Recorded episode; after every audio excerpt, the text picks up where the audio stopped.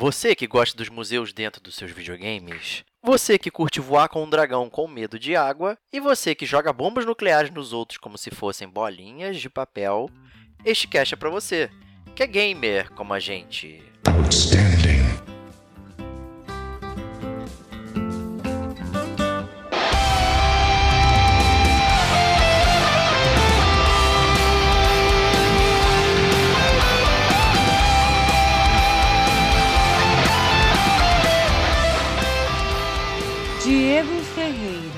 Parece até no no GTA, né? Que os personagens não sabem nadar.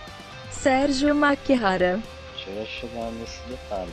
Kate Schmidt, Acabou dinheiro, infelizmente.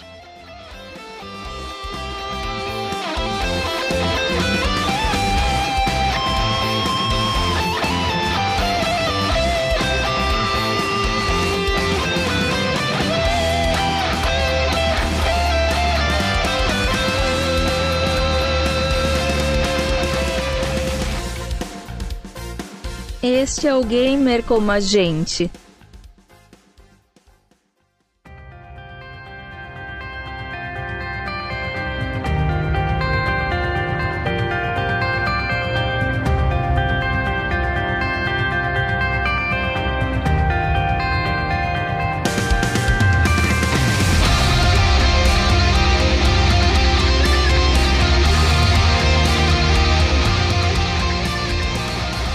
Amigos e amigas gamers! Sejam bem-vindos a mais um podcast do Gamer com a gente. Eu sou o Diego Ferreira, estou na companhia de Kate Schmidt.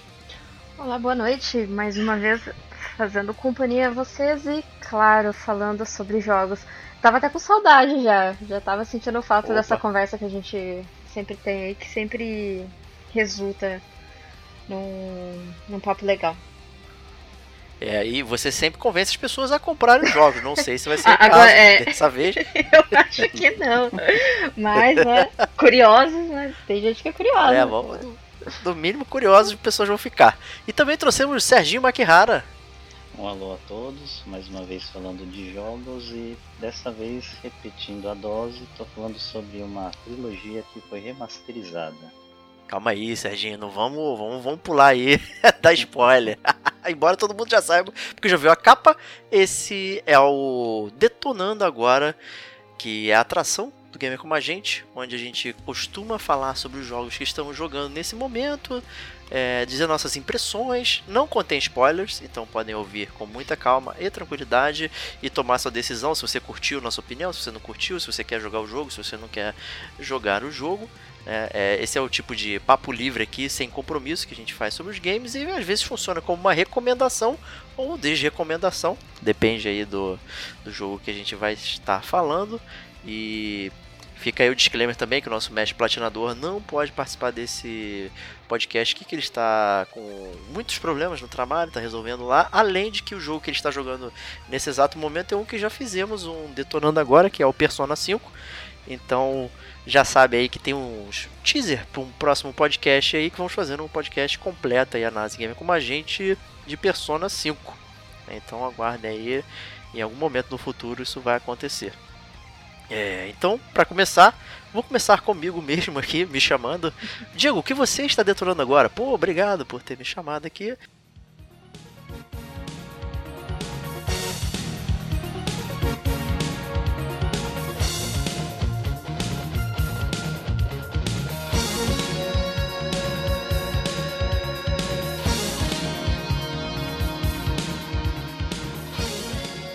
É, eu estou detonando é, alguns jogos da Capcom. Eu, na verdade, esqueci de comentar deles é, e já há algum tempo. Já são jogos que eu já adquiri. Aí, então, vou falar de coleções da Capcom. Né? Vou falar brevemente aí de três coleções da Capcom, começando com uma que acho que eu comprei praticamente imediatamente, foi o, o Capcom Beat'em Up Bundle, que é aquele bundlezinho que vem aqueles jogos de andar dando porradinha, né, andando na rua, que é o famoso beat'em up ou belt action, né, em japonês, né, que seria aquela ação, né, que eles chamam de você tá andando na horizontal. É, são aqueles jogos que o pessoal já conhece aí dos arcades lá dos longínquos idos de 1990 e tal. É, são jogos bastante conhecidos da galera. Né? O bundle vem com Final Fight, Captain Commando, King of Dragons, que é uma novidade aí, pouca gente conhece, Knights of the Round, que é um jogo também bastante conhecido aí do pessoal, é, Warriors of Fate, Armored Warriors e Battle Circuit. Em tese, né, parece jogos aí que a gente não conhecia, né? Então, inclusive vem versões é, japonesas e americanas desses jogos do arcade. É, eu comprei na hora, assim, porque eu gosto bastante, principalmente Knights of the Round, adoro a trilha sonora do jogo e tal. Só que é uma coleção que me deixou um pouquinho chateado, porque ela não, não tem, digamos, aquele quê de coleção. Né? É só uma tela onde você escolhe os jogos e manda brasa. É, não tem, digamos, história sobre o jogo, né? Ou, ou, ou coisas que justificassem um, tipo, um estilo museu, que, por exemplo, já aconteceram em outros jogos da Capcom, como que eu vou falar aqui em breve. Então foi um pouco decepcionante é, esses jogos, na verdade, são as versões arcade desses jogos. E você tem fichas infinitas, você pode brincar um pouco com a dificuldade e tal, e mexer um pouquinho, mas nada mais além disso. Então é tipo, você termina os sete jogos aí em velocidade recorde e, e é isso, sente aquele vazio. Dá para jogar online com a galera e tal. Mas em termos de colecionismo, eu acho que eu esperava um pouquinho mais de Capcom Beat'em Up Bundle. Eu queria, sei lá, ler sobre o jogo da época, ver cartazes e tal, né? Ter, ter toda essa parada. Curiosidades, né? De seria legal. Curiosidade, seria muito interessante. E então fiquei um, relativamente decepcionado. Não consigo recomendar ele. É, tenho dificuldade em recomendar. Tem, tem às vezes uns lagzinhos e tal, jogando online, né? Não foi tão. A experiência não foi tão boa assim. Ele não tem nada Ao contrário, de bastidores, né? Desenvolvimento, curiosidades, nada. influências, né? Zero, zero, hum. zero. Não fala nada. Fala absolutamente nada. Só tem, ah, assim, uma galeria de, de arte. Assim, né? Os sketches dos desenhos e tal, mas até isso é meio ruim, o jeito que você vê os desenhos e tal. O, o zoom, essas coisas não, não ficou legal. É. Parece uma coisa bem, bem, bem solta mesmo. Então é não, é uma não recomendo. coletânea bem abaixo aquela coletânea do Mega Man, Mega Man X e do Street Fighter Collection né, de 30 anos. Certamente. E aí eu vou aproveitar esse seu gancho, Serginho, e falar da coleção então do Street Fighter é de collection de 30 anos aí, de aniversário. É, essa coleção sim é muito boa, muito interessante. São 12 versões de Street Fighter, desde Street Fighter 1, versões de Street Fighter 2, é, a, a, a, trilogia Street Fighter Alpha toda, lá tem o 1, 2 e o 3, e o Street Fighter 3 também tem os, digamos, os DLCs dele, né? Tem, tem o, o, Street Fighter 3 padrão, tem o Second Impact e o Third Strike, né? então você tem Street Fighter para mais de metro aí, e ele realmente tem toda uma estrutura histórica, ele tem linha do tempo, você vai acompanhando é, a evolução do Street Fighter, tem a história de cada um, de cada um dos jogos, você tem as artes, você tem curiosidades. Assim, eu, eu fiquei muito tempo no menu. Sabe, eu peguei ele pra Switch, que parece uma loucura, né? Jogar um jogo de luta, né? De, de meia lua, não sei o que, pra fazer no controle do Switch não é, não parece tão inteligente, mas funciona bem, não é tão ruim assim não. É, e eu, é muito legal que eu fiquei muito tempo deitado vendo o menu, olhando, é, vendo curiosidades sobre o jogo, por que, que aquela versão era daquele jeito, qual, qual foram as mudanças, né?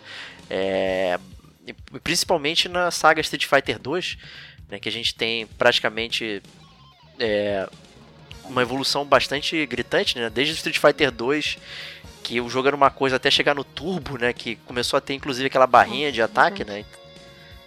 Tem bastante diferença, então é legal é, você acompanhar isso. Tem, tem inclusive, é, você tem o museu da movimentação dos personagens. Então você, por exemplo, pode acompanhar o Hadouken do Ryu ou do Ken frame a frame. É assim, interessantíssimo. Legal. Muito legal. Então assim, você vê todo o detalhe que os personagens, que os os desenvolvedores tiveram ao desenhar e tal. Nossa, tem documentos. Você tem, cara, tem o documento original do Street Fighter 1, o esboço, né, um papelão com, sabe, com a máquina do arcade, com, com os comandos, sabe? Isso é um pedaço de história absurdo, né? Pô, É e Street Fighter 1 é de 87, né? Então você imagina, né? Eu, que eu que nem eles- tinha nascido. e temos jovens aqui, ó. Meu Deus. Eu já tinha uns 5 anos aí, então, mas eu não tinha experimentado ainda Street Fighter no arcade, né? Acho que eu não entrava. Verdade, né? Porque era proibido. É Era verdade. proibido, né? Os arcades eram, né, digamos, antros de violência e. É, um shopping center, pivete. realmente É, exato. complicado. Pois é. Então, assim, é muito, muito legal. É, a versão do Switch, inclusive, do Super Street Fighter 2, tem uma versão de torneio. Que você faz lá as chaves e tal, vai enfrentando é, os adversários. Então é muito maneiro. Eu- lembro que no Super Nintendo também tinha isso no, Street, no Super Street Fighter. Então é, sempre me atraiu muito essa parada de torneio e tal. Então é um baita jogo, recomendo. Tá levemente caro, às vezes você encontra ele 150, 139 e tal, mas ele é um bom, bom pedaço de história pra poder acompanhar o, a saga Street Fighter, né? Se você gosta realmente de Street Fighter, e, então ele vale muito a pena. E até quando eu comprei o Street Fighter me dei conta, porra, eu tenho todos exceto o, o Street Fighter 5. Acabei tendo literalmente toda a coleção aí de Street Fighter, então, né, então sou um grande fã aí da série sem, sem perceber. né? Acabou que. E, e, assim, são todas versões. É, são todas versões arcade também, né? Não são as versões de console. O único detalhe é que você não pode brincar muito com, com a dificuldade e tal, alterar, né? Fazer igual quando você tem lá no, nos emuladores, que você brinca, né? Com, com a, a máquina, né? Você Certo. pode alterar as paradas da máquina. Aqui você, você tem a versão pura e limpa ali pra jogar, mas tá tudo ali, né? Todos os macetes e tal, modos para escolher o Akuma em alguns jogos, sei o que, tá tudo ali e é fantástico, fantástico. Recomendo, se vocês gostam de Street Fighter aí e gostam de história de videogames, é, vale muito a pena pegar. Certamente aí é um uma baita coleção. É, recentemente eu joguei um pouco no versão mini Street Fighter Turbo, né, que vem na versão americana e eu pensei que eu não ia gastar um tempinho jogando com alguns personagens, mas deu pro gasto e continua um jogo legal, né? Pra minha lembrança de época de adolescência, né? Pois é. Anima... Tem uma memória muscular ali, né? A gente pega e joga, né? E o jogo funciona, né? Legal isso, né? Exatamente. E até dá um incentivo para uma hora que tiver um preço atrativo comprar e deixar como um item para o backlog nosso de jogos e diversões esporádicas. É aquele jogo que você põe só pra relaxar mesmo, né? Você não tem objetivo Exatamente. nenhum, Ah, você com só certeza. quer se divertir e tal. Você chegou num. Que é muito rápido, É. o jogo entra muito rápido. Então você já tá jogando uma partida em menos de um minuto praticamente. o- Quando eu rejoguei o Street Fighter Turbo da versão mini, é, acho que em 15 minutos eu finalizei a história com o personagem e já estava satisfeito e foi um tempo muito rápido, né? E gratificante. Verdade. Agora a versão arcade é bem mais difícil, cara, que a do, do Super Nintendo. Já não tem estrelinha pra bem mais difícil. diminuir, né? Não dá. Não- você não pode alterar. Então é, é dificuldade sempre difícil. O primeiro inimigo é sempre fácil pra te enganar e depois você já começa a ficar travadaço. Só, é só pra difícil. dar aquela sensação, tipo, nossa, cara, eu tô, sou muito deus aqui nesse jogo, né? Depois, É, depois do quarto depois tá dando. Nossa. não entra mais nenhum Já fica muito nada. difícil. Agora o Street Fighter 1 é, é, é, é assim, é, é só pela história mesmo, pra você ver o que que era. Como é que. Pô, geralmente jogos de luta era Yar Kung Fu, Karateka e tal, né? Eram jogos bacanas, mas simplificados, né? O Street Fighter ele trouxe é, coisas bastante diferentes, mas é um jogo difícil de jogar hoje, mesmo pelo fator histórico. É, ele, ele é travado pra tu fazer os golpes assim, sabe? No, no- você faz o Hadouken, de repente o boneco pula. É, o, a- a- o som é estranho e tal. Mas é, é legal, é um pedaço de história maneiro. Mas é, é difícil jogar ele hoje, assim. Acho que ele envelheceu um pouquinho em termos de design. É, do É, dois. Até hoje acho que É, a, aquela, a galera compra aqueles é, controles, né, de arcade pra jogar. Sim, É, é, inclusive pô, até pra... é famosíssimo. É, então, eu acho que, que ele é muito mais pensado pra esse tipo, né, de, de, de controle. Por isso que às vezes eu tava aqui tentando imaginar no Switch como que você conseguiu jogar, assim, porque Olha, é difícil. é difícil. Aquela bolinha, aquela manetezinha baby assim. É, ela é muito, ela escapa do dedo. É, Escapa. Eu tava jogando Mario Tênis e você usa muito a manete, né, Pra você fazer a- a- as jogadas, pegar a bolinha lá no fundo da quadra. E caraca, aquilo escapa demais do dedo. Eu tava imaginando, cara, como será que foi Street Fighter? Que, que experiência que foi com o Joy-Con, né? Com o Street Fighter. Não Meu é fácil, Deus, não é nossa. fácil, não. Mas funciona, funciona. É, Várias vezes é, escapa. Acho que o pior dele não é fazer os golpes de meia-lua, mas são os golpes de carregar, sabe? Ah, é, tá. é bem, é, jogar pro lado É. é, é bem, fica bem complicado. Eu jogava muito bem com o Nash no Street Fighter Alpha. E aí eu fui, falei, pô, vou ver se a memória muscular tá lá ainda. Mas o especial não saía de jeito nenhum, porque ele ficava escorregando, ele saía da posição quando você ficava tentando. Era bem complicado. Mas o, o Sonic Boom funciona legal, sabe? Tu fica ali, enquanto tá cantando Round 1, você já tá segurando, quando dá o fight, tu já mete pra frente. Isso ainda funciona. Mas pra mandar o especial máximo é. Escorrega muito, escorrega muito. É melhor jogar no, no cachorro ou no Pro Controller, né? Do, do Switch. Mas é, é assim. Não, não- acho que não é pra você jogar competitivo, apesar de ter as versões online, né? É, acho que são quatro desses jogos que você pode jogar online aí. É, acho que tem, tem o, o Turbo, que o Serginho falou. é, o Super Turbo até, o, o- que é o que tem a barrinha de Alpha, né? especial. O Alpha 3 e acho que é o Third Strike, se não me engano. Esse você pode jogar online e tal, mas assim, não é a minha intenção entrar aí em ranked matches com a galera master de Street Fighter. Então, assim, jogar contra o computador é, é passável. Você dá uma suada, mas é tranquilo. Eu tava assistindo, acho que o Assim. campeonato no ano passado. Sempre tem, todo metade do ano, assim, agosto mais ou menos, tem o campeonato de Street Fighter internacional, né? E, cara, é uma coisa impressionante ver os caras jogando. E eles podem, assim, levar aquele controle do arcade, ou eles podem levar é, teclado, o, o que for melhor pra você jogar, sabe? É, No, no campeonato é liberado você levar qualquer coisa. E, meu Deus, é, é muito. É, é uma. O cara tá quase morrendo, é uma reviravolta. E é impressionante, assim, você ver eles jogando. Então, assim, até hoje, né, é, é um jogo muito vivo, né, que a galera joga, que é ranqueado. Eu acho super legal. Eu não tenho skill nenhuma, eu já falo, eu não sei jogar joguinho de luta. Eu sou péssima mesmo. Eu jogava, eu jogava no Mega Drive e tal. Mas se for pra eu comprar e jogar, nossa senhora. Não dá, não. É só, você tem, só tem skill suficiente pra enfrentar o computador, né? Exato, Não, é, é porque, nossa, você pega esses caras são muito pro player, meu Deus do céu.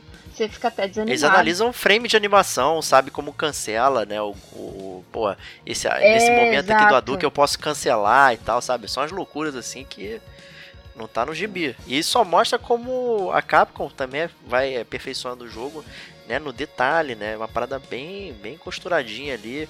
né? Eles estão preocupados com, pô, um timing de golpe e tal. É uma parada completamente insana, assim, eu diria. O jogo não tem que funcionar, ele funciona no nível além. né? Então, acho que isso que torna Street Fighter tão especial, principalmente essas versões aí. O 5 acho que não teve é, o que a Capcom esperava dele, mas é, esses aí são fantásticos, tem que, tem que ser jogado. Então tá aí, Street Fighter Collection aí, aniversário 30 anos, né? Olha que só que loucura.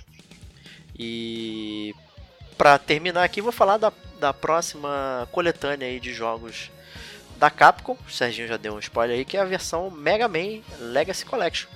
É, por acaso eu consegui, numa promoção no ano passado, comprar o Mega Man 11 e com os dois Collection de versão digital por 179, se não me engano. Então, e você tem literalmente todos os Mega Man já lançados, inclusive os horríveis. É, mas Muito, muito bem pontuado. É, é, inclusive os horríveis, é muito triste. Mas eu fui lá, perseverei. Não, não joguei todos até o final, mas joguei todos, pelo menos um, um pouco. Assim, pra, pra relembrar e tal. Eu primeiro, na verdade, eu acho que todo mundo gosta muito da série é, Mega Man X. Mas eu, eu tenho um carinho muito especial pelo Mega Man 1, que não é bom. Ele é muito punitivo, mas é, eu lembro da minha infância jogando ele, sabe? É, foi um dos primeiros jogos que eu joguei é, de Nintendo, 8 bits aí, então eu tenho ele na. Inclusive, eu, eu tinha a versão dele para iPad, ou seja, era impossível jogar, mas eu tinha só para relembrar a música, ver os cenários e tal, mas não dava só pra, entrar no né? menu e sair, né?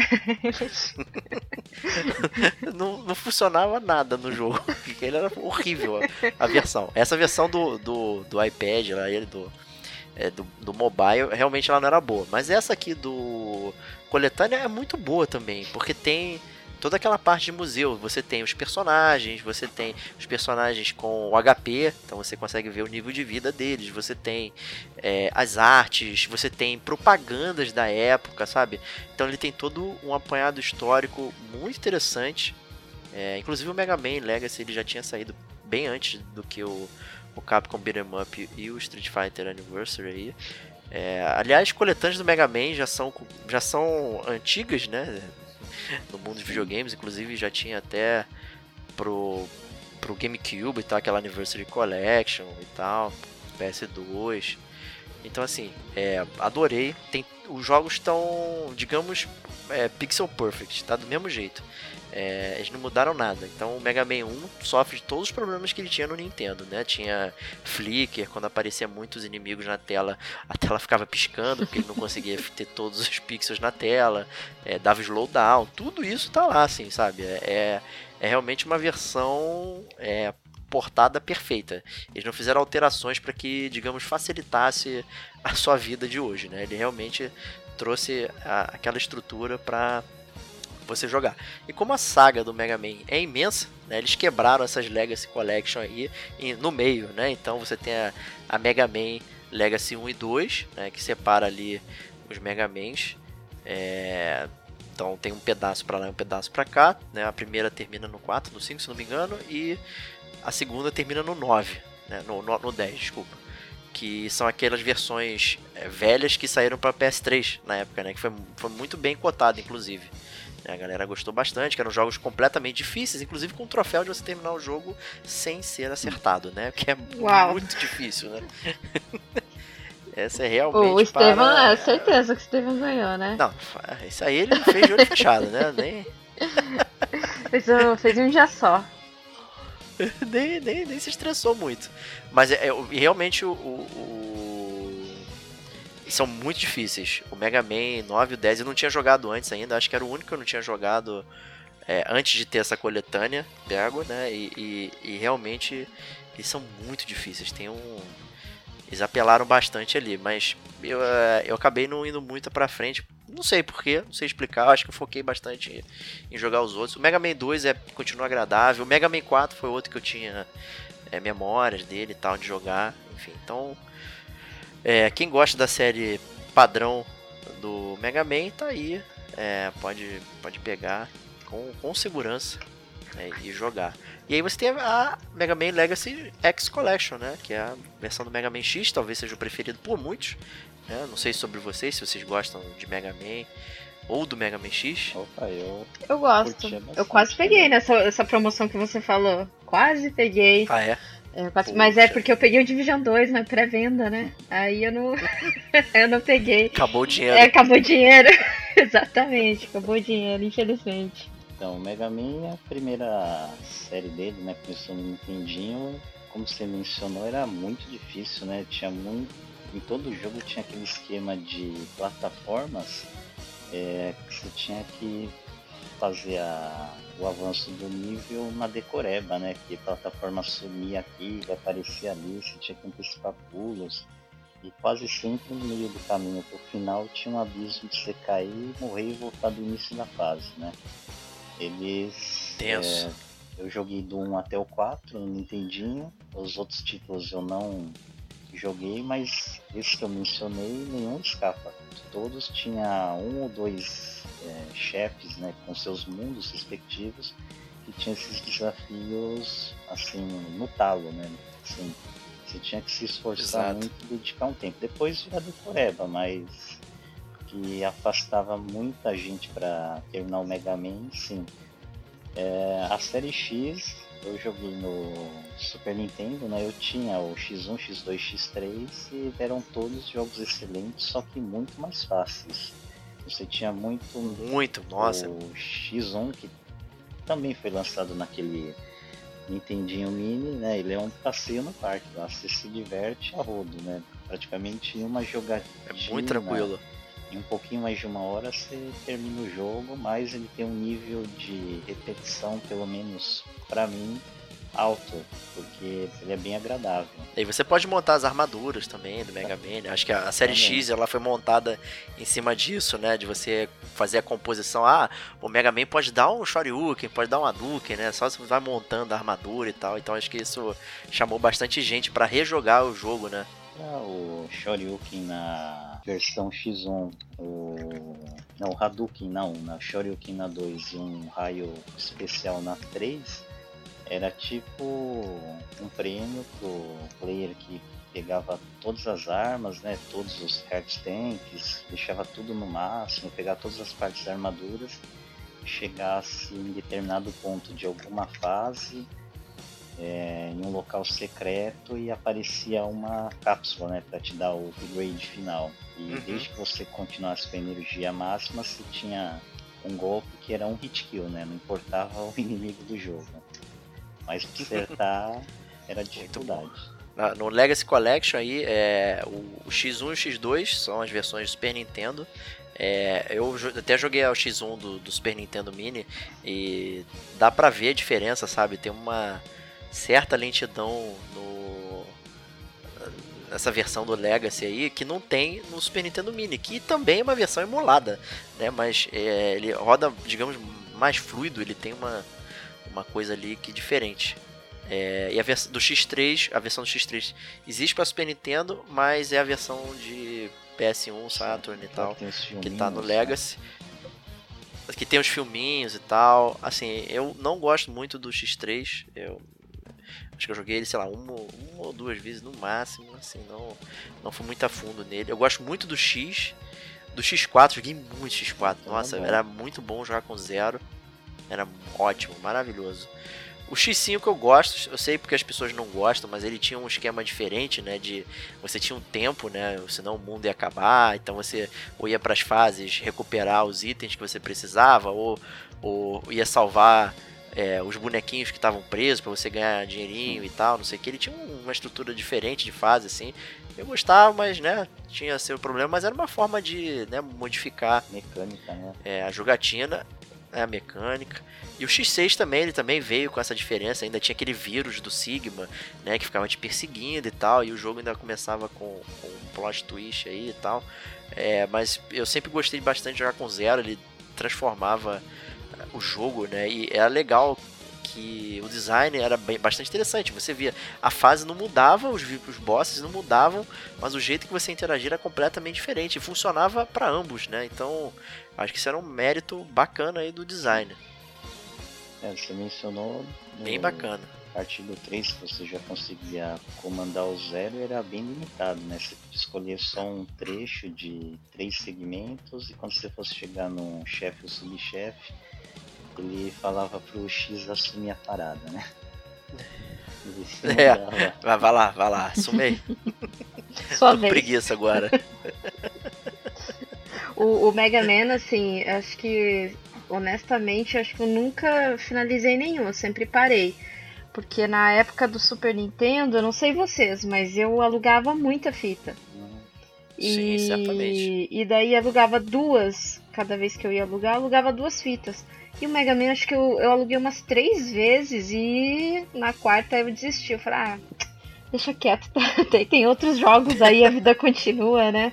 Aí por isso que eu tava com vontade de, de comprar pro, pro Playstation. Primeiro eu fiquei com vontade de pegar pro Switch, porque eu acho ele um joguinho até que interessante pra você jogar ali deitado e tal.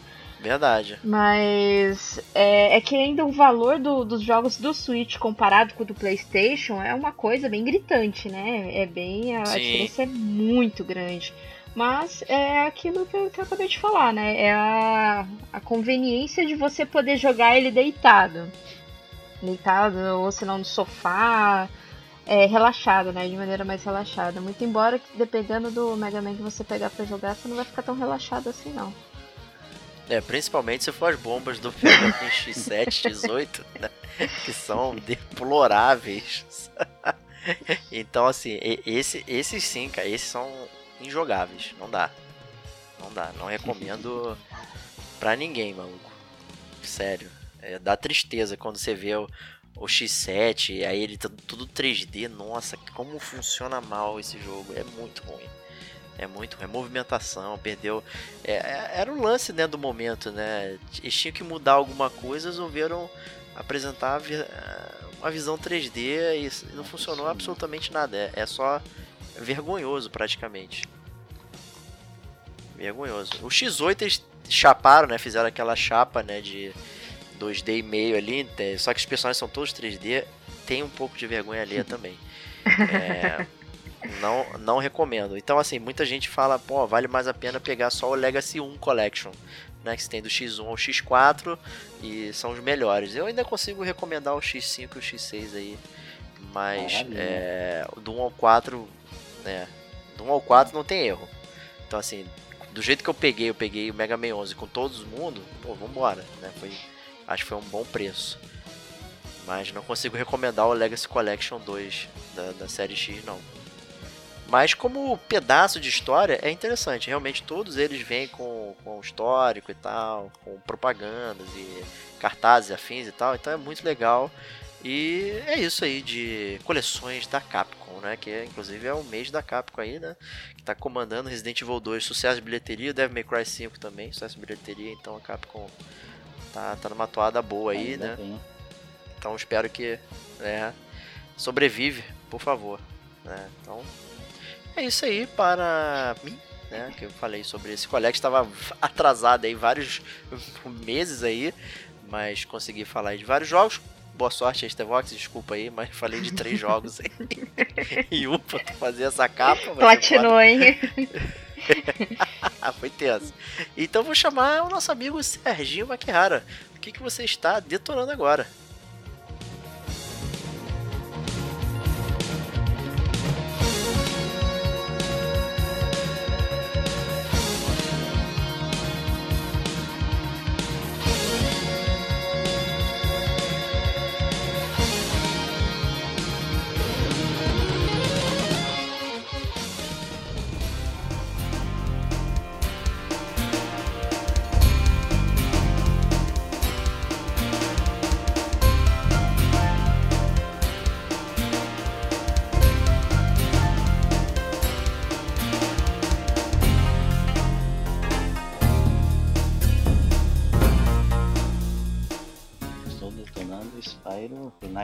Trilogy, jogo lançado pela Activision, produzido pela Toys for Bob, lançado no final de 2018. Por que que existe Spyro, cara? Trilogy, cara? Por que que teve isso? Era uma parada aclamada pela galera? Eu, nunca entendi muito bem esse, esse afã pelo Spyro. Então, o Spyro, o Spyro, né? Dependendo da pronúncia. Eu falo Spyro. Então vamos seguir essa linha aí. O Spyro ele foi um jogo desenvolvido para o PlayStation 1 né, para concorrer em 98 com os jogos 3D da Nintendo, né, do seu console Nintendo 64 que já tinha apresentado Mario 64, tinha lançado Banjo Kazooie e a Sony tinha que dar uma resposta para os jogadores na sua plataforma. Então eles pegaram um personagem, né, fizeram, criaram do zero e deixaram como um possível mascote do console, né, ao lado do Crash. Mas assim, você vê que ao longo do tempo os dois personagens caíram em mãos de outra produtora, né, que é a Activision. Que tristeza, É. né? Não é, é, é um minuto de silêncio pra, por ter acontecido isso, né? Para a morte, É. né? É, Exato. como, é que, como é que a Activision conseguiu pegar o Spiro e o, o, o Crash, né, É, cara? É que é, o, o mercado atual tá assim hoje, né? Infelizmente. É. Tá, as grandes aí, elas estão assim, engolindo esses jogos pra, pra lançar remasterizado, enfim, pra. Claro, visando, visando grana. Mas infelizmente, tá? Essas grandes aí é, tá, tá arremetendo quase tudo.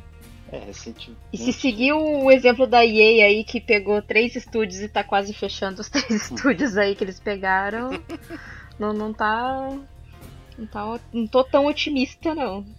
É, no caso. E o Spiro original era até da Insomniac, né? Da Insomniac É, Games e tal, né? Então. Exatamente, eu ia chegar nesse detalhe, né? Que. Ah, pronto, desculpa então, Cisterginho. Não, que a Activision ficou proprietária porque ela adquiriu a Insomniac, né? Que é um estúdio que tem é, IPs como aquele a trilogia Resistance, né? Do início da vida do PlayStation Sim. 3. É, o próprio Ratchet Clank também foi produzido Nossa, pela- adoro. essa mesma produtora. E aí o jogo ficou por um tempo na geladeira, né? E eles agora resolveram fazer essa remasterização é, porque também teve um pouco do embalo de recepção positiva do Crash Bandicoot Trilogy, né, lançado no ano anterior, em 2017. É, bom, vamos deixar de delongas aí e dar uma adiantada, né, falar sobre um jogo, mecânicas, histórias, né. A história do jogo, o primeiro que se chama Spyro somente, Spyro the Dragon, ele conta a história de um dragão pequeno que foi o único dragão que não foi enfeitiçado no seu reino. É, E o que, que aconteceu com todos os outros dragões? Eles foram encantados e transformados em pedras, né? foram petrificados. Aí você me pergunta, ah, por quê? Né? Porque um dos dragões fez uma piadinha de mau gosto com o vilão do jogo, né? Que sabia fazer magias em encantamentos, que é o Gnast. Ele escuta a transmissão via TV que ele não teria coragem de botar os pés no reino do dragão. E o que, que ele faz? Ele manda o feitiço e transforma todo mundo em pedra ao vivo no reino. Caraca. O Spyro só não virou a pedra porque na explicação ele é muito pequeno para ser considerado um dragão. E aí cabe a ele, sua fiel escudeira Libérula Sparks, é salvar todos os dragões, ovos e como parte da história, é, o vilão Gnast ele precisaria de pedras para criar inimigos. E como o Reino dos Dragões é cheio de tesouros, né? Porque dragões têm a tradição de acumular tesouros, né? Tem ambição. Então no reino é cheio de tesouros. Então é, cabe, coube aí esse feitiço, né? E como é que joga o jogo aí? Como é que é a jogabilidade aí? Já que você mencionou que ele né, tava tentando fazer frente aos jogos 3D da- Nintendo 64, né, e todo mundo sabe que o Mario 64 é tipo o pináculo dos jogos 3D, ele praticamente inventou o jeito que você joga e até hoje é, é meio que o modelo, né? Até você vai jogar o Odyssey hoje, ele ainda é, é, digamos, o, o arcabouço aí de como, como funciona um jogo 3D de plataforma. É, como é que como é que o pessoal aí é, conseguiu traduzir isso pro Spyro? Então, a Sony fez um ótimo trabalho nos três títulos, né? O mundo funciona assim do jogo. Você começa numa área aberta e você tem que procurar warps para novos mundos que não estão liberados é, todos de cara. É, você pode no primeiro mundo já ir acessando um número determinado de mundos, submundos, para fazer sua aventura, completar requisitos de itens para ir para outro level. No caso, é, o requisito principal no primeiro jogo são ovos, né? Você tem que coletar uns ovos de dragões para levar para o baloeiro da área, para ele deixar você seguir para o próximo mundo. Lembrando E cada área de mundo, que tem seus respectivos submundos, tem um chefe daquele mundo. Então você tem que matar o chefe para prosseguir para o próximo mundo. E, claro, completar com os ovos. O jogo também ele te é, propõe que você salve os dragões de cada nível, né? Tem um número limitado em cada fase e também seus tesouros. É, os tesouros você pode coletá-los espalhados no cenário ou apenas é, derrotando os inimigos. Esses inimigos, é, curiosidade, depois que você mata-os pela primeira vez e recolhe as joias que eles derrubaram porque foram transformados a partir de joias, eles numa segunda segundo combate, um segundo embate, eles deixam pequenos orbes que ao você completar 20 no total, ele te dá uma vida extra para você usufruir. É, complementando, o personagem tem a libélula lá que eu comentei que é o inimigo, o inimigo amigo, né? Não seria inimigo, é o inimigo insepara, amigo inseparável dele, né? Ele faz o papel de life do Spyro, né? Ele começa quando está no máximo amarelo, a cada golpe ele vai mudando de cor. Então ele vai de amarelo para azul, para verde e depois o terceiro hit ele some. Então se você tomar um hit, ele morre, você perde uma vida, né, o Spyro. O que também posso falar de mecânica, né? O jogo no primeiro trabalha muito com pulos, planagens e o personagem não pode ter contato com água. Tendo contato com água, ele tem um pequeno tempo para você sair é, do ambiente, senão você morre diretamente. Parece até no GTA, né? Que os personagens sabem nadar. Exatamente. É verdade. Aí você tem que upar a estamina, né? Pra você conseguir nadar e não morrer afogado. É. É bem assim. Até mesmo no Assassin's Creed, né? que não sabe nadar. Só os modernos. É, só os modernos, Mas exato. desculpa, desculpa aí, Serginho. Não.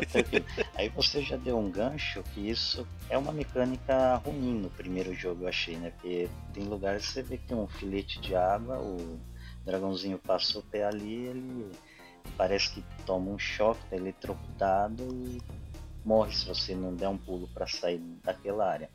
No 2 e no 3, ele já tem a possibilidade de nadar, mergulhar e não tem nem restrição de ficar tempo limitado embaixo d'água. E eu acho Ah, que legal. isso foi uma evolução ótima, que era uma mecânica muito furada do primeiro. Qual foi o tempo de lançamento entre o 1, o 2 e o 3? Ele foi.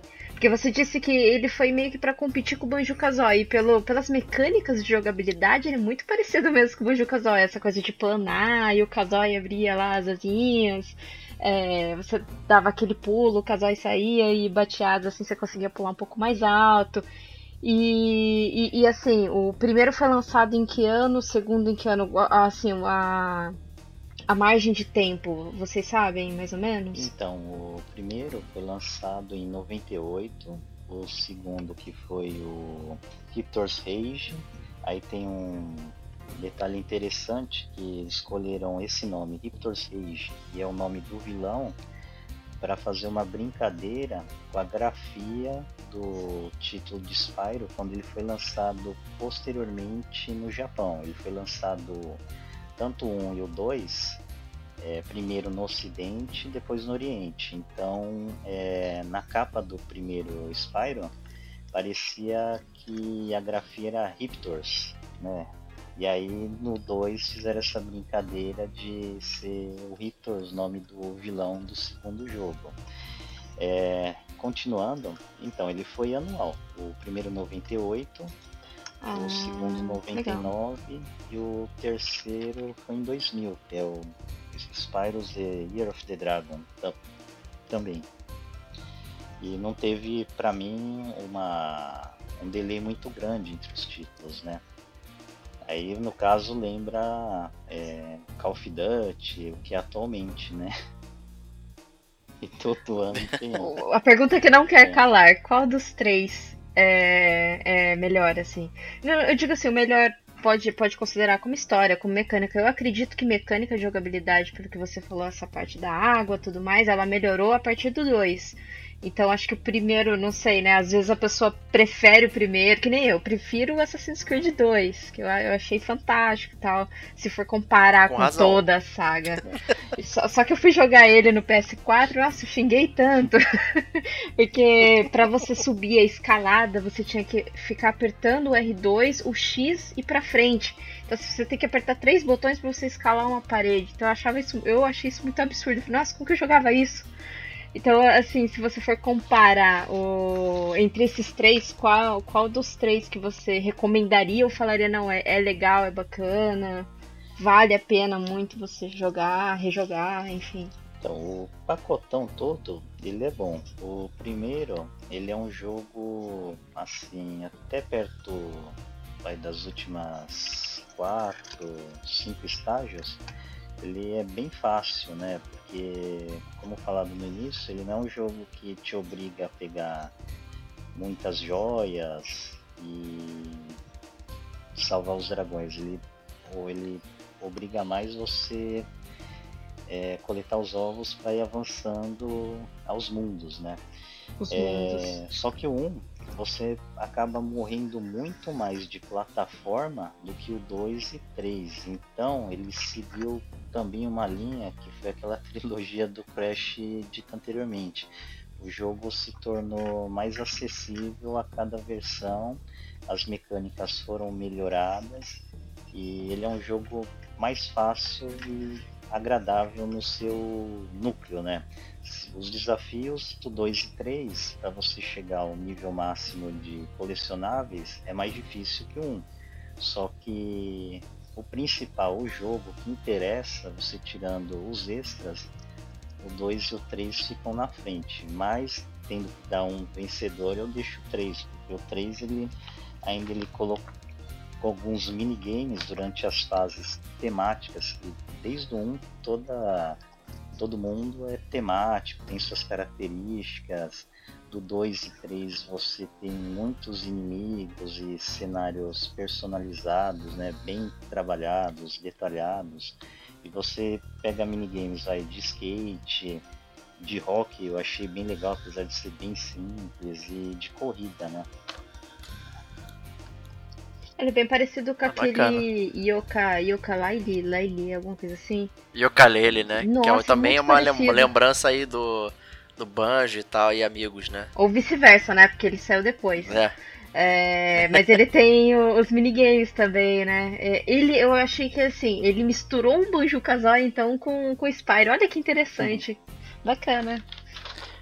Pegou esse legado aí. O, o, o remaster é bacana, então? Você gostou, Serginho, da, da camada de tinta que eles colocaram ah. aí, a apresentação do jogo, modernizaram. Então, a parte gráfica, assim, é notória a evolução, né, do PlayStation 1 para época eram gráficos bons, bacanas, né? Ficava um pouquinho atrás do concorrente lá, o N64, mas os jogos em si eram muito bons e o gráfico fazia jus, né, ao conjunto da obra. O som também tá bom e tem uma parte muito legal que eu achei que o jogo ele é todo localizado em português, então é tudo ah, de texto, bom. menus e ele é dublado, então você não mostra em nenhuma parte da história, nos diálogos, nas piadas. Por exemplo, no 3 você tem um personagem que aparece no 2 e continua a história no 3 e ele vira tipo um carcereiro, né? Você paga uma fiança, vamos dizer assim, para tirar um outro personagem jogável para ajudar na tua aventura, né? Bem maneiro então, bem legal. O, você recomenda, Serginho, a aquisição de Spyro? recomendo com certeza. Um ótimo jogo. E deixo também o um agradecimento pelo envio e disponibilidade desse título aí em dose tripla, né? Da Sony mais uma vez. Muito obrigado, Sony. E com isso a gente termina aí detonando agora do Serginho e vamos para a, a, o prato principal. Né? Sobremesa. Nossa Kate Schmidt aqui. a, a bomba. A bomba de chocolate. Kate, qual é a sua bomba de chocolate?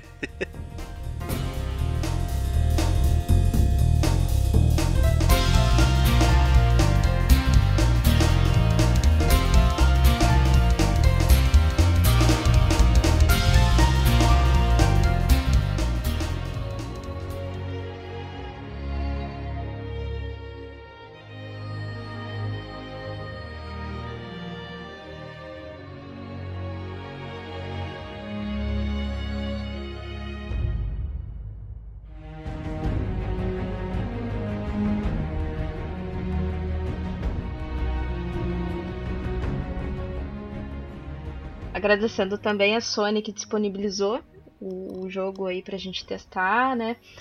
É, Fallout 76. Eu sal... Meu eu- Deus, é, é, assim, uma benção ou é um castigo da Sony? Foi como o Serginho falou, né? Que tipo, pulou em cima da bomba pra proteger os amigos, né? É, mas Isso aí, muito foi bem. muito interessante porque quando, quando você disse que, que havia esse jogo aí disponível pra testar, na hora já me acendeu a curiosidade. Já falei, ah, não, eu quero jogar. Porque se for pra eu falar alguma coisa, eu quero falar com propriedade. Se for pra falar mal, vamos falar mal com propriedade. E incrível, assim. A...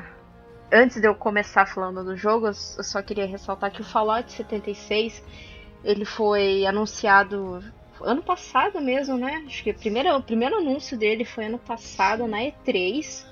Foi E muito rápido foi da- muito do anúncio até a rápido. entrega dele. E, no, no entanto, quando a Bethesda ah, anunciou, eu fiquei assim, nossa, mas é outro Fallout. Aí eles, aí eles deram mais detalhes, né? é, falando que seria um spin-off do, do- dos outros jogos. Então, Fallout 76, no- na ordem cronológica dos jogos, ele seria o primeiro.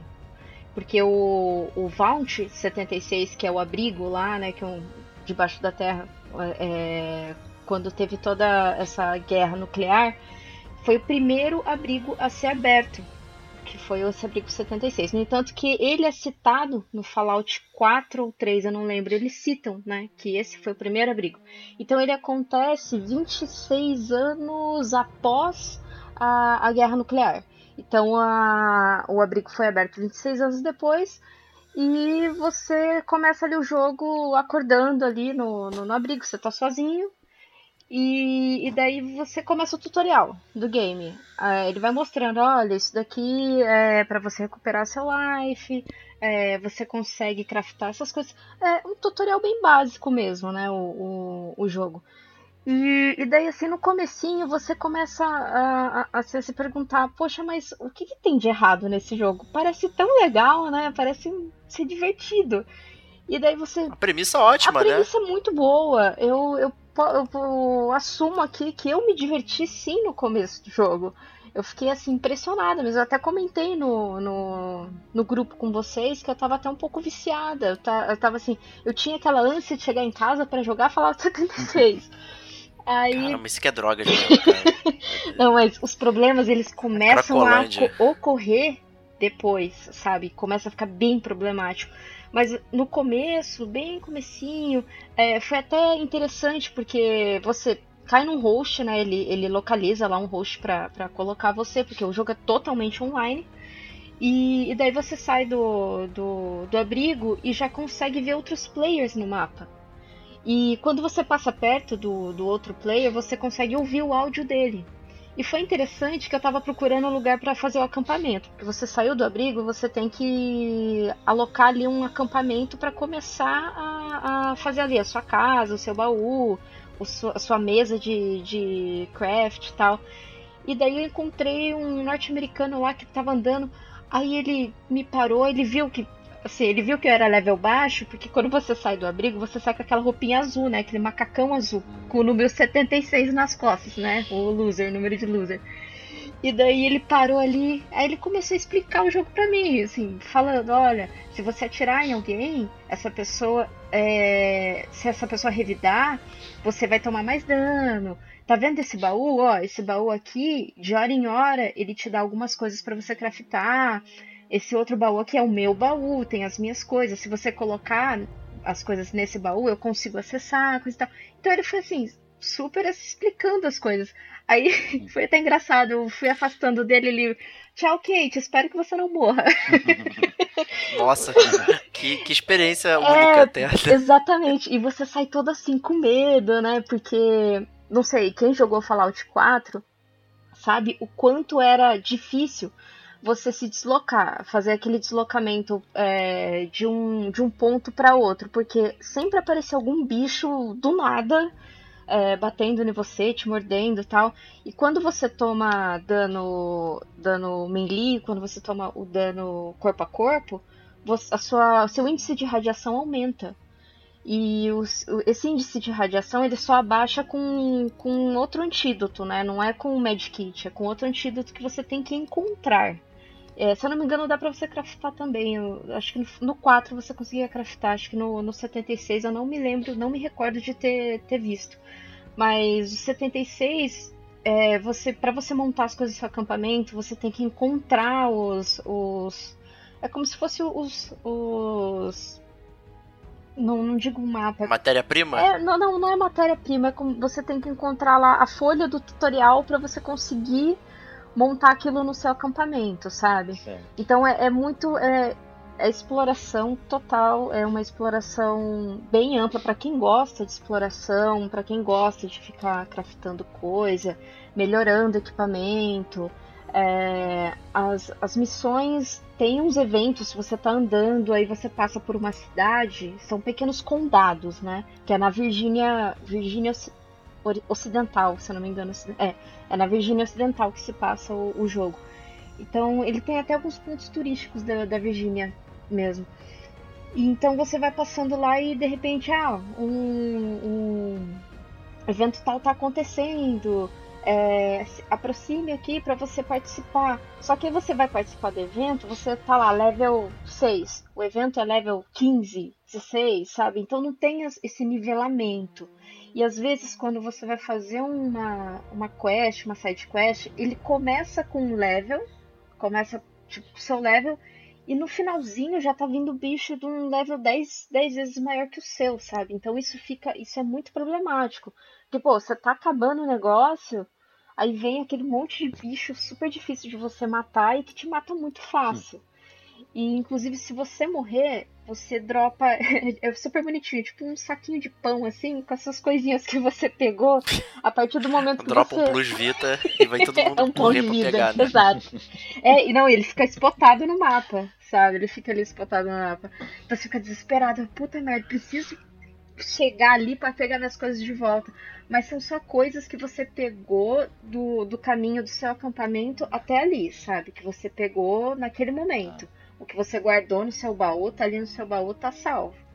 E engraçado também que o pessoal pode entrar no seu acampamento e ficar, e ficar usando as suas coisas. Aí foi. Teve acho que uma vez, apareceu um. Tinha um personagem dentro do meu, do meu acampamento, eu vi que tinha alguém lá, porque tem umas torretinhas que atiram, né? E daí eu entrei na casinha, era um, um ser que estava de cueca no meu, no meu Meu acampamento. Deus. Falei, que isso? Aí eu só apontei a arma, assim, tipo, fui apontando, apontando, ó, sai daqui, sai daqui. Aqui tem dono. Eu vou te dar uma nucada. E cara, isso é muito divertido. O jogo é divertido, a ideia é muito boa, só que bem mal executada. Porque é bem mal executada. Esse problema do level, o problema do level, é, os bugs e o lag.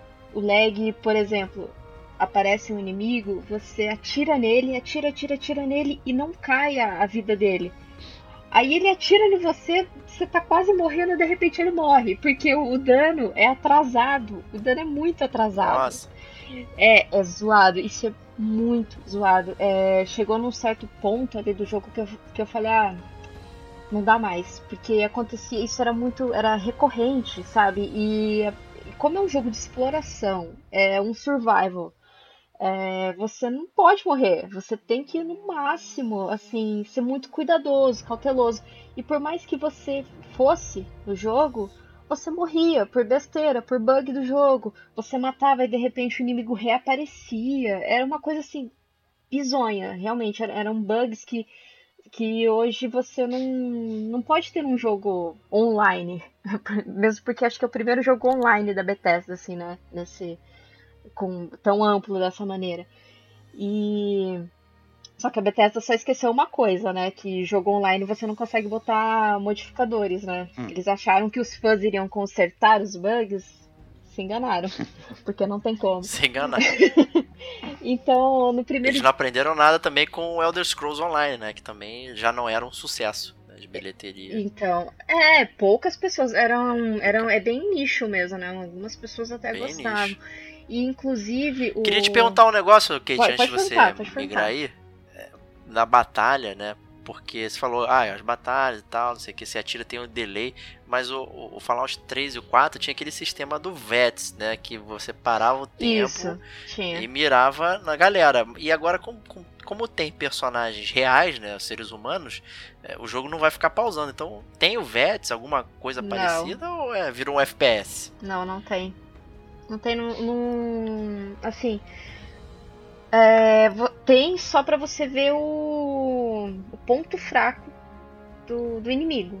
Mas para você atirar ali, como tinha no Fallout 4, que você conseguia acertar ali, a, a, que parava a câmera mesmo, você conseguia acertar os tiros ali no, nos pontos que, que eram bem críticos, né? É, nesse não tem porque é online. Então, assim, imagina, né? Não, tô parando, peraí. Um pouco, tô, né? tô parando aqui. É. Para o seu boneco aí, que eu, que eu tô pegando seus pontos críticos. Não, não tem. Infelizmente, não, não tem. Mas foi como eu tava te falando, a ideia é muito, muito, muito, muito boa. Porque eu, eu gostei muito de Fallout 4, eu joguei demais o Fallout 4. Eu consegui até ter um pouquinho de comparação com o Fallout 4. E, e por ele ser um jogo online, eu achei ele bem pouca coisa você consegue fazer ali no acampamento, sabe? Montar. É, são, são poucas as opções, bem poucas. Só que daí cai em outra coisa. Para você aumentar a sua gama de coisas para montar no acampamento, existe os átomos, que você compra com o seu rico dinheirinho. Ou você pode ganhar alguns no jogo. Alguns, poucos. alguns poucos. Pô, e o mundo é feito de átomos, né? Então é complicado isso. Né? então, é... então a lojinha funciona uma beleza, perfeitamente. Eu entrei lá na lojinha, é... com, com, as moedinhas que eu tinha lá, comprei umas coisinhas, uma coisa, umas coisinhas, uma roupa. E lógico, né? E, e daí testei, deu tudo certo, foi normal, tranquilo. É, loading, loading não é tão demorado, ele consegue alocar você bem rápido rush. É, eu só não, não batalhei assim com outros players, porque quando você chega no level 5, você escolhe entre é, você focar no PVP, né? Entre você ser um procurado, no qual os outros players vêm te caçar, ou se você vai sair caçando players, né? Então ele te dá essa opção. Ou se você vai ser uma pessoa neutra, ali só tá ali para jogar, para explorar, para montar as coisas, enfim. Isso não quer dizer que outras pessoas não possam te atacar. Eles podem te atacar, mas você só toma dano e você só dá dano se você revidar. Que nem GTA é... V, né? E outra... Seria. É, é que nem o GTA V, exatamente. GTA V eu joguei bem pouquinho no, no online, eu lembro bem pouco a coisa dele. Mas o Red Dead já é um pouquinho mais diferente, né? Já é focado, mas já é o modo de jogo do, dele. Mas outra coisa que eu queria também salientar é o gráfico. O gráfico eles estão usando a mesma, o mesmo, a mesma engine do Fallout 4 e do Skyrim. Exato, foi um copia e cola. Não, a, ainda que o, o, o, desenvolvedor ele falou, não, porque a gente deu uma melhorada aqui, a gente é, aplicou o Qual é? Aplicou a, a filtro. Aplicou, aplicou aquele filtro. O filtro sépia. Exatamente. Filtro do deserto. Eles falaram que, que eles deram aquela melhorada na, na engine, mas eu não senti que melhorou muito, não. É, bugs do 4 você vê no Fallout 76. Então é como se eles tivessem pego mesmo o código do, do jogo, colado ali e alterado algumas coisas para ele ser um jogo online, para ele se, se adaptar a ser um jogo online, sabe? Mas de diferença gráfica eu não vi absolutamente nada. E a pior das notícias é que os dois jogos que estão para vir aí da Bethesda, que seria o Elders da o 6 e o outro nome, o outro jogo eu não me recordo o nome, vai vir com a mesma engine do Fallout 76. Oh, Exatamente. Cheio de bug do milênio. Então. ah, Bethesda, meu Deus. E assim, o interessante é que numa, na E3 anterior a essa aqui da, de 2018, eles focaram tanto no single player, né? Eles falavam tanto, não, porque é, os jogos single players também são ótimos jogos e nós temos que aproveitar o single player, não sei o que. Eles deram uma campanha disso, eu lembro. Tinha até aquela propaganda super bonitinha, tal, não, porque se você joga sozinho, não se sentar sozinho, tal, tal. E daí um ano depois eles lançaram isso, um, um jogo online, um serviço online que é um serviço horrível. É um. Não, eu me diverti no começo, me diverti, mas os problemas do, do, do jogo, eles ficam tão evidentes, tão. assim, que te impede mesmo de progredir. É, teve, claro, no jogo eu vi gente level 60, level 48. É, é, legal, você pega lá o, o, aquela armadura, é legal, é bacana. Eu joguei acho que 25, 28 horas. Eu, eu me diverti até umas 20 horas, o restante foi bem empurrado. Por quê? Porque era essas coisas do, de bugs com, com os inimigos. E, e, chega um momento que, que assim, você desanima mesmo, sabe? Você morre muito fácil. Eu, teve uma vez que, que eu tava andando e eu morri do nada. Do nada, não sei, alguma coisa, acho que picou meu pé ali, eu não vi. Eu morri. Não sei eu, se eu caí do mapa, que nem o Batman, né? Que tinha aquele bug que ele ficava caindo do mapa. É, eu não sei, não sei o que aconteceu. Explosão de radiação. Né? Mas. É, ah, inclusive tem essa parte que é tão legal do Fallout que você pega um, uns códigos e você consegue jogar uma bomba nuclear. Aí nessa bomba, onde você joga essa bomba nuclear, é, tem o loot é melhor porque tem uns inimigos mais fortes, só que você só consegue ir com aquele com aquela com aquela roupa de robô, sabe? Power Armor. Isso, né, robô, isso, Power, Power Armor. Você só consegue ir lá com essa, com essa roupa. E é legal que quando tá para cair essa bomba nuclear, ele avisa, vem todo um aviso assim, e ele avisa, tipo, ah, vê se a bomba não vai cair perto de você, porque se cair perto de você e você estiver assim pelado, você Nossa. vai morrer. Eles ficam avisando. Então, pra mim, essa é a parada que prova que a Bethesda não entende o que é Fallout. Ela, tipo, o jogo é uma crítica e ao mesmo tempo que é uma sátira, essa questão da guerra nuclear, de, de guerra armamentista e tal. E aí ele te disponibiliza nukes que você pode usar à vontade e ainda fica brincando, ó, fica longe, hein? Não fica perto não, sabe? É, é, é, ele estragou completamente sobre o que é Fallout, né? Ele já vinha sido diluído, né, ao longo de, do, da, dessas iterações mais novas, né? Chegando Sim. no Fallout 76, é, é, é, ele praticamente inexiste do jeito que ele foi concebido, né? Ele virou um produto completamente diferente. É, e é até bastante triste ver isso acontecendo, sabe? Ele fica, pô, que, será que vai existir um Fallout 5? Que, que, né? Sabe? É, eu eu enfim, acho que é, não... é um universo que eu gosto bastante, mas é impossível voltar hoje em dia. Eu acredito que Fallout 5 é bem improvável de ter mesmo porque também. Ah, tem uma, um outro detalhe. História, zero. História não tem. É, é só aquilo é, que eu falei, que é do, do, do abrigo 176 e tal. O, o seu personagem não fala, não interage, não, não tem, não tem aquele carisma. Você não consegue se apegar ao personagem. É, então, história zero.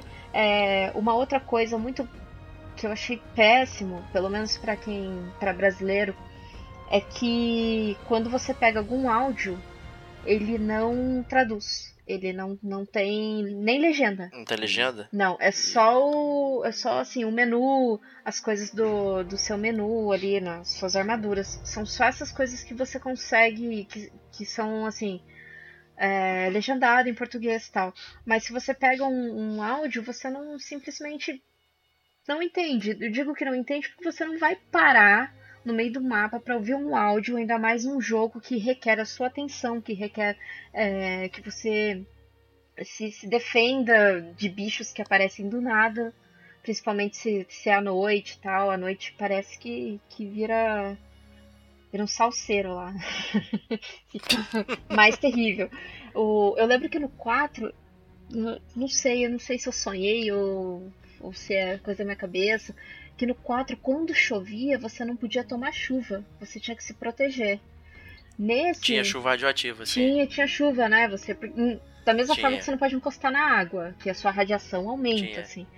E, E tinha uma porção do mapa que você ia que, que era radiação max, né? E aí você Isso. tinha que andar sempre protegido lá, senão você morria. Exato, que é com a armadura. Mas nesse no Isso. 76 chovia assim, não fazia diferença nenhuma. Não, você não precisava se esconder nem nada do tipo. Mas porque você anda muito. O mapa ele é muito grande, ele é extenso, você anda bastante. Tem o fast travel, mas você tem que visitar uma vez aquele lugar para você conseguir o fast travel. E o fast travel você gasta as tampinhas, né, da no que da Ah. no Coca-Cola lá. Então a Os caps. é, no, no comecinho você não tem muito. Então no comecinho você, tem, você né? gasta chinelo. Nunca tem. Mas por 20 dólares você consegue comprar um pack de Coca-Cola e usar as tampinhas, né? É, mas o, eles. O, a lojinha deles é, é bem focada assim no- nas coisas que você monta no acampamento, é, no- nas roupas. Só que acho que no finalzinho de fevereiro aí teve umas roupas que te davam vantagem quando você andava com em grupo. Se você andasse em grupo com aquela mesma roupa, você tomava menos dano. Então a galera ficou meio brava com isso, porque é, é paint to win, né? Você fica. Você fica mais forte, você dá mais dano com aquela galera ali. Então, se você quiser perseguir um jogador andando em ali. bando, né? É, andando em bando perseguindo um jogador ali, como era no Division 1, é- era muito, sim, problemático, né? Então, história. Entretanto, me parece algo que você faria, né, no Wasteland, cheio tudo radioativo, né? Junto com o galerão pra pegar a galera mais Pra fraca. pegar a galera mais fraca. Exato. Mas se eu fosse dar notas, história zero. Jogabilidade. é, jogabilidade 2. Sim, até o máximo 5 e o mínimo 0. Daria 2. É, porque você pode alternar, como é no Skyrim, como é no Fallout 4 também, você aperta o touch lá, então você consegue ficar em terceira pessoa ou em primeira pessoa. Terceira pessoa é interessante você andar quando você não tá atirando nada, pra você visualizar todo o mapa, da onde que tá vindo dano, da onde que tá que tá vindo tiro ou os bichos. E primeira pessoa você entra ali pra explorar ou pra atirar, né? Pra você mirar e atirar, que fica bem mais fácil. É, eu testei atirar em terceira pessoa, meu Deus, É impossível. é impossível. Ele não segue a, a o tiro não segue uma linha uma linha é, não é linear. É, é, é, não é retilínea. Cara, é bizarro. É bizarro. É uma coisa assim. E, e eu atirava, atirava, o bicho não tomava dano, nossa. E aí, né? Já não tá tomando dano por causa do lag, não tá tomando dano porque eu tô em terceira pessoa? Poxa, o que que tá acontecendo? É. Ah, Bethesda. Então, jogabilidade 2 aí eu vou dar 2 porque ainda tem umas coisinhas assim divertidas de se fazer no jogo. É, História, jogabilidade, gráfico. Gráfico, pô, o gráfico ele tá atrasado há 7 anos, pô, a Bethesda tá, tá, tá nisso faz 7 anos. Eles. Ah, não, mas a gente conseguiu dar uma melhorada. Não, pra mim, não deu melhorada nenhuma. Pra mim foi uma, um, um jogo que eles fizeram. Foi preguiçoso. Ah, vamos lançar um spin-off aí só pra arrecadar um dinheiro pra poder. pra gente poder desenvolver outros games aí, ou se não soltar alguma coisa, porque todo mundo já tá falando de Skyrim, né? A gente só apresenta Skyrim toda E3. Então vamos soltar um spin-off aí do Fallout. É, eu achei um jogo preguiçoso, uma ideia muito boa, mas nossa, tão mal executada que dá até tristeza. Eu fiquei muito triste mesmo, cara, de, de ter visto tanto problema no jogo. E daí, quando eu comecei a, a ver esse, essa chuva de problemas, aí eu falei: é, é aqui que pegou. É aqui que, que Fallout pegou nota 4 no Metacritic. É aqui que Fallout tem os seus problemas. Então, a partir da, de 10, 8 horas de jogo, você já começa a perceber que o problema mesmo é que o jogo é quebrado, ele tá todo quebrado. Eu não sei se tem salvação. É, já falaram que possivelmente ele fique de graça na, na PSN. E se ficar, Deveria. deveria. E se ficar, Deveria. o pessoal deveria jogar assim, sabe? Claro, não pagar por, por isso, porque assim, é, os últimos acontecimentos aí da indústria dos jogos, a, a gente está é só decepção. Então a gente tem que parar um pouco de alimentar esse tipo de, de, de estúdio que fica fornecendo um, um jogo tão má qualidade, tão tão incompleto Assim como foi a versão de colecionador da Bethesda aí, que, do, do Fallout 76 mesmo, que deram uma bolsa, que prometeram uma bolsa lonada e depois veio uma bolsa de nylon. Os caras pagaram 200 dólares no negócio. É a bolsa de mercado, né? É, aquela bolsa de academia, sabe? É, aquelas bolsas bem, bem ruins mesmo, fininhas. Cara, então assim, cada dia mais tá decaindo o serviço. É, o, o, pessoal está entregando as coisas muito. Não sei se também é, é coisa de, de, investidor, né? Que quer lançar aquilo logo. Então, o que está acontecendo aí é que mais e mais engravatado está mandando na, no, nos estúdios. E quem está pagando o preço por isso é o consumidor, infelizmente, né? Mas, minha nota para Fallout muito embora eu dei dois pra jogabilidade, mas vai um. Vai um porque eu me diverti no... nas cinco primeiras horas aí, foi divertido. A ideia. Um porque a ideia foi boa. Um porque a ideia foi boa. Mas de resto, eu não recom... não é um jogo que eu recomendo. É, é dinheiro, infelizmente, dinheiro jogado fora. E hoje é muito difícil a gente comprar um jogo, a gente sabe a realidade. Então, só recomendo jogar se tiver de graça na, na PSN, se tiver de graça na Steam, se tiver de graça aí na, na Xbox Live. Ou se ganhar de presente, né? Um presente ah, de grego. Pode ser, aí, né? comprando, comprando um grip aí no, lá nas lojas europeias, né? Que você ganha Fallout de graça. Justíssimo. Ou no, no bundle de, de videogame. Que... Não, não é... Lamento muito que você tenha passado por isso. Não, acho que é, é, é, assim, toda experiência é muito bem-vinda, sabe? E muito, mesmo que seja um jogo que o pessoal tá falando mal, eu tenho curiosidade de jogar. É como acho que eu falei esses dias para vocês, ah, eu gosto de jogar jogo ruim às vezes, sabe? Eu jogo mesmo. Eu, eu gosto de, de, de ter esse desafio, né? Mas quando saiu, eu, eu, lembro que eu fiquei até meio assim, nossa, será que, que algum dia eu vou conseguir jogar Fallout 76? Porque o pessoal fala tanto, eu preciso muito saber se isso é ruim mesmo. Então, assim, para mim foi uma experiência boa. Tudo bem, detestei, os bugs, coisa e tal. Mas foi uma experiência legal, porque eu dou mais valor nos meus joguinhos que eu vivo xingando. Justíssimo. Eu acho que quando a gente se coloca a, para receber experiências ruins, a gente melhora a nossa própria crítica. Sim, né? a, a nossa percepção avaliar muda. De, exato. Né? A gente consegue perceber elementos que são bons e que são ruins e a gente consegue traçar um paralelo, coisa que se a gente só experimentasse coisa boa, né? E o que acontece com muita gente até, a gente percebe na indústria e é, outros veículos e tal, que só tem exalta samba, né? Tudo, tudo é muito bom, tudo é maravilhoso, Sim. é o melhor filme já lançado, é o melhor jogo já lançado, sabe? As pessoas não têm o menor paralelo e discernimento. Então é importante às vezes a gente perceber e, e ter essa experiência de é, jogar um jogo ruim ou ter uma experiência ruim de alguma forma com, aquele, com um produto, mas que na verdade você tira um aprendizado bastante interessante para você levar para o resto da vida. Então, ainda que eu lamente, aí, né, você é a verdadeira guerreira das estradas, então muito obrigado aí por ter testado o Fallout 76. eu agradeço a oportunidade, agradeço também a Sony por ter é, mandado o jogo foi muito bem aproveitado. Eu joguei quase, eu quase bati 30 horas de jogo para você perceber o quanto eu achei divertido no começo. Jogou bastante. Joguei, joguei bastante, bastante, porque eu ainda dava chances assim, sabe? Não, alguma coisa é, eles lançaram, acho que na mesma semana eles lançaram um patch que, que consertava algumas coisas, um patch de 50 GB aí. É... é tranquilo, pouca coisa. É pouca coisa. E agora eles vão lançar mais conteúdo, conteúdo, né? Mas eu acredito que eu já não vou estar tá mais jogando o, o Fallout 76. Porque lançou Division 2, então a gente sabe, né? Que as coisas têm prioridades. É, é isso aí. Lá, lá também vai estar tá vazio de conteúdo, né? você já conhece o que, que é, né? É, tô acostumada, né? Seguindo tá o padrão do 1. E Serginho, obrigado aí por ter testado mais uma trilogia, né? Acho que você tá virando o mestre das trilogias de mascote aí. É, agradeço mais uma vez a oportunidade. E no meu caso, né, foram duas trilogias boas que é, tiveram um trabalho de master muito bom, vale a pena comprar é, tanto a Spyro quanto o Crash Bandicoot.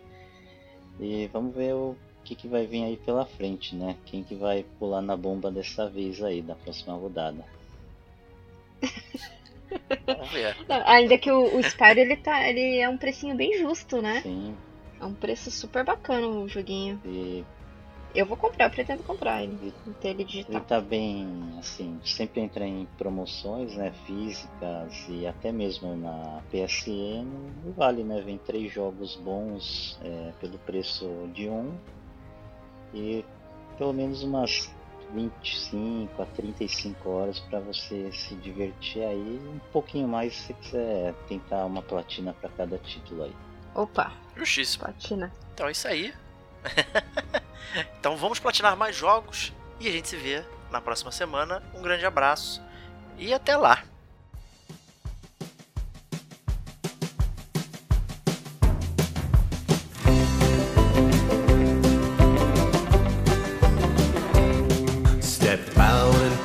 Sunlight,